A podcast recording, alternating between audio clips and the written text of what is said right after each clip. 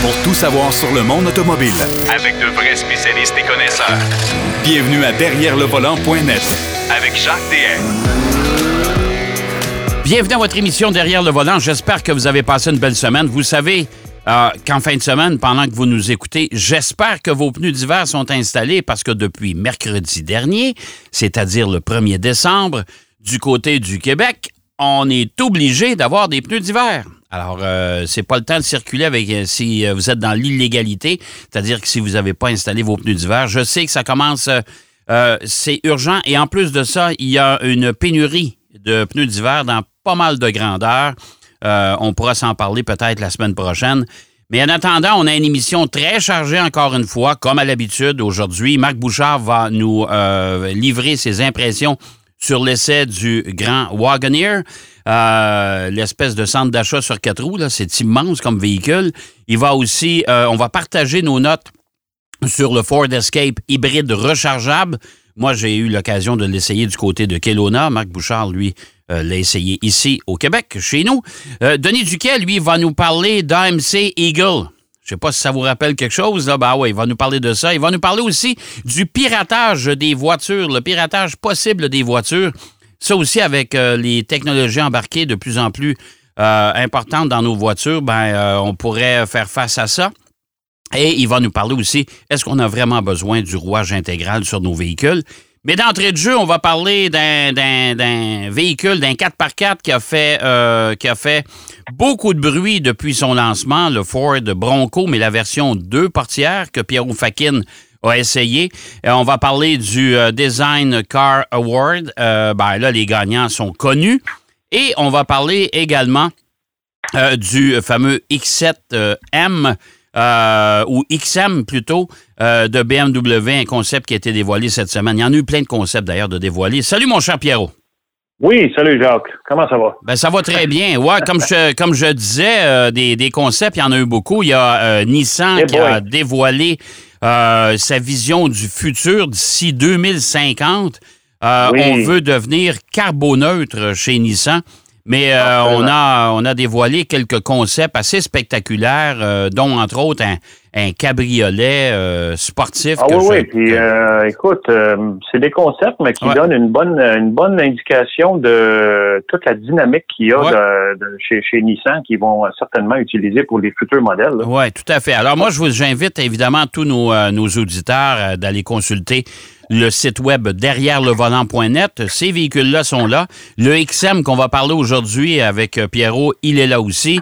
Euh, et allez voir aujourd'hui euh, la Maybach, euh, une Oh. vision de, de, de Oui, oui. Maybach avec monsieur euh, euh, Wagoner, je pense qu'il s'appelle aussi euh, d'ailleurs le, le designer en chef de Mercedes. Il a fait ça en collaboration avec le, le styliste en chef de chez Louis Vuitton, qui malheureusement est décédé à l'âge de 41 ans. euh, Oui, il y a quelques jours, c'est assez particulier, alors je vous invite à aller Ben voir oui. ça. Mais en attendant, Oui. Pierrot, parle-moi de ton Bronco deux portes. Moi, j'ai eu, j'ai eu le quatre portes. Oui. Euh, je suis allé essayer ça dans la boue, dans le bois, etc. Euh, Oui, et je oui, l'ai essayé évidemment euh, à tous les jours, de façon quotidienne sur la route. Toi, comment t'as aimé ton Bronco? Écoute, j'ai été agréablement surpris de voir à quel point ce véhicule-là est, est conduisible sur des routes normales. Et, et c'était un peu ma crainte parce que je me rappelle d'avoir essayé le, le Gladiator de Jeep, qui est Ouais. un véhicule qui est à peu près euh, une garde au sol semblable à celui-ci. Ouais. Le Bronco, qui d'ailleurs a un 12 pouces euh, bien franc, là, qui est de garde au sol. Euh, c'est un peu un handicap quand on veut embarquer parce que la, la marche est tellement haute, mais une fois assis dedans, une fois qu'on conduit ce véhicule et même avec les pneus euh, de diamètre, c'est presque 30, euh, 30 pouces de diamètre. C'est Ah, c'est gros 30, pneus, 30 ou euh, 32 pouces. Ouais, les les deux portes et les quatre portes étaient chaussées ah comme mon ça. Dieu, c'est- effrayant, c'est incroyable. Mais, mais tout ça pour dire que la conduite de ce véhicule va vraiment impressionner parce qu'il est agréable à conduire. Euh, et, et je te dirais qu'au niveau du deux portes, c'est probablement un des, des plus réussis, des, un des modèles plus réussis, et là je parle de toutes marques confondues, au niveau du, du, du- de l'inspiration rétro qu'on avait pour Ouais. ce véhicule. Parce Ouais. qu'on se rappelle, 1966, Bron, euh, Ford l'avait l'avait euh, introduit, le Bronco. Et d'ailleurs, c'est Lee Iacocca qui avait travaillé là-dessus, qui avait Ouais. travaillé sur la Mustang et tout ça. C'était des belles années pour Ford. Là. Ça, ça, ça. Et, et- oh, et, et puis il se faisait. Et, puis, puis ce Bronco-là, à l'époque, euh, le, le Bronco original, euh, se faisait Mhm. aussi en version décapotable. Exactement. On Ouais. pouvait enlever le toit et tout ça. Et, et- et c'était un deux portes. Euh, au niveau pratique, évidemment, le deux portes, euh, quand on veut accéder aux places arrière, c'est un peu plus compliqué, mais bon, c'est- c'est c'est- c'est quand même faisable. Euh, mais je te dirais que Ford ont certainement pris des Jeeps et ils les ont disséqués euh, entièrement parce que Ah, ben y a- oui, c'était un concurrent direct. Con- Ben oui, concurrent ben oui. direct au Jeep, euh, Jeep Wrangler, ça, là. là. Exactement, exactement. Et, et- et tu sais, on, on voit beaucoup de détails qui nous rappellent le Jeep. Mais je te dirais que dans certains cas, ils ont même amélioré certaines choses. Euh, je te dirais que si j'avais à choisir, là, et ça c'est un choix vraiment personnel, là, entre conduire un Jeep sur une route qui, qui, qui est normale euh, et le Bronco, j'ai tendance à aller vers le Bronco. Moi, j'avais le modèle de 2.3 litres turbo, 4 Ouais. cylindres, là, le Mhm. EcoSport, qui développe quand même 300 chevaux. Oui. Euh, c'est pas peu, là. Euh, C'est un peu gourmand, je te dirais, parce que j'ai pas réussi à baisser en dessous du 10 litres au 100. là. Ouais, mais là, mais là, mais là, on s'entend, Pierrot, là, que de toute façon, en partant du côté de l'aérodynamisme, c'est pas Ah terrible. non, c'est sûr. C'est- une boîte, là. C'est carré. C'est une Ouais. boîte, c'est carré. Mais sais-tu, il y a beaucoup de gens qui, euh, en me promenant, euh, même sur la rue, ils m'arrêtent et ils disent Hey, wow, c'est vraiment une, une, une belle réussite et ils aimaient la couleur. C'était, ils appellent ça vert cactus. C'était un, vert euh, un peu pastel, un peu comme les couleurs des années 60, là, des choses qu'on voyait dans, en architecture puis en design, tu sais. Mais, mais le, le véhicule comme tel, euh, très confortable, l'assise euh, en avant pour les deux euh, passagers avant, c'est très, très confortable. Et euh, on a euh, beaucoup de systèmes qui aident à la conduite, mais qui aident aussi à faire du hors-route. Là, on a des modes, mon ami, ça ça finit plus. Là. Ouais. Euh, tous les modes qu'on a, on a la boîte, on a la neige, on a le sable, on a euh, toutes sortes de, de- de conditions qu'on Ah, peut on peut faire à peu près n'importe quoi avec ce véhicule-là. là. Ouais. Exactement, exactement. Et, et, et par contre, par contre, je te dirais, le modèle que moi j'avais, c'était la version Badlands, qui est juste avant le Wild Track. Le Wild Track, c'est celui qui est le maximum, le plus équipé, si on veut. Ouais. Euh, Et on parle d'une, une- quand même, une facture de 65 000 avant taxe. C'est pas donné. C'est pas Euh, donné. c'est Ouais. pas donné. 65 000 pour un véhicule euh, utilitaire sport. Écoute, il faut vraiment vouloir utiliser ce véhicule. Moi, je te dirais quelqu'un qui vit un peu, de, mettons, dans les Laurentides ou dans le bois un peu, c'est, c'est pratique, c'est parfait. Mais en ville, évidemment, euh, c'est quelque chose qui va consommer beaucoup et on, ça, ça- ça, coûte très, très cher. Ouais, quand mais il reste, il, il 65 000 reste, il reste que malgré tout, euh, tu vas te magasiner un Wrangler, euh, Pierrot. euh, Ah, exactement. On est, on est dans ces prix-là, c'est Oh, sûr. ouais. On est dans ces prix-là, exactement. tu sais. Ouais. Mais, euh, cas, somme toute, un, un véhicule qui m'a impressionné par, surtout par sa conduite euh, et aussi par les dispositifs qu'on a de façon euh, facile à activer pour soit euh, désembrayer, si on veut, les, les, euh, les roues euh, ou les mettre en, en mode lock, si on veut. Là. Ouais. Euh, quand on a des situations un peu extrêmes où on a besoin de toute l'attraction, euh, même si on fait du, du rock climbing, hein, toi Jacques, tu as eu la chance de l'essayer Ouais. en route et tout ça.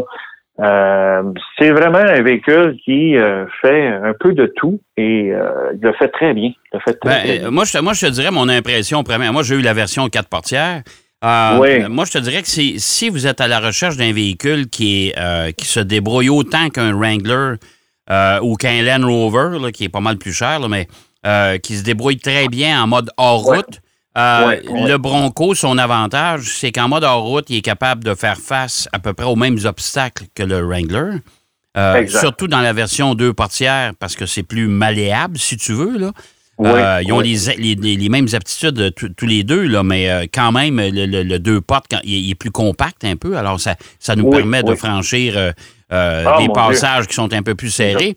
Mais la grande qualité du Bronco, c'est que en mode route, c'est-à-dire en mode quotidienne de tous les jours, Ouais, euh, ouais, c'est un ouais. véhicule qui est pas mal plus confortable, mieux insonorisé. Ah, Euh, c'est moins, rustique, si tu veux, qu'un Wrangler sur la route. Exactement, exactement. Tu as vraiment mis le doigt dessus, Jacques. Le- L'acoustique, c'est une des choses qui m'a impressionné euh, tout de suite parce que c'est pas un toit, c'est un toit, oui, rigide, mais amovible. ok? Ouais, ouais. Et euh, ils ont mis un genre de produit qui absorbe le bruit et franchement, j'étais étonné parce que avec d'autres véhicules, avec ce genre de toit-là, je trouve que le bruit est excessif à l'intérieur. Et là, même à vitesse d'autoroute, euh, c'était euh, très confortable Ouais. euh, au niveau auditif. Là, tu sais. Ouais. Euh, c'est un véhicule qui est bien adapté. parce- Ouais. Oui, absolument, absolument. Pour la route, là, franchement, là, c'est euh, ils ont fait un très beau travail là-dessus. Ford. Ouais.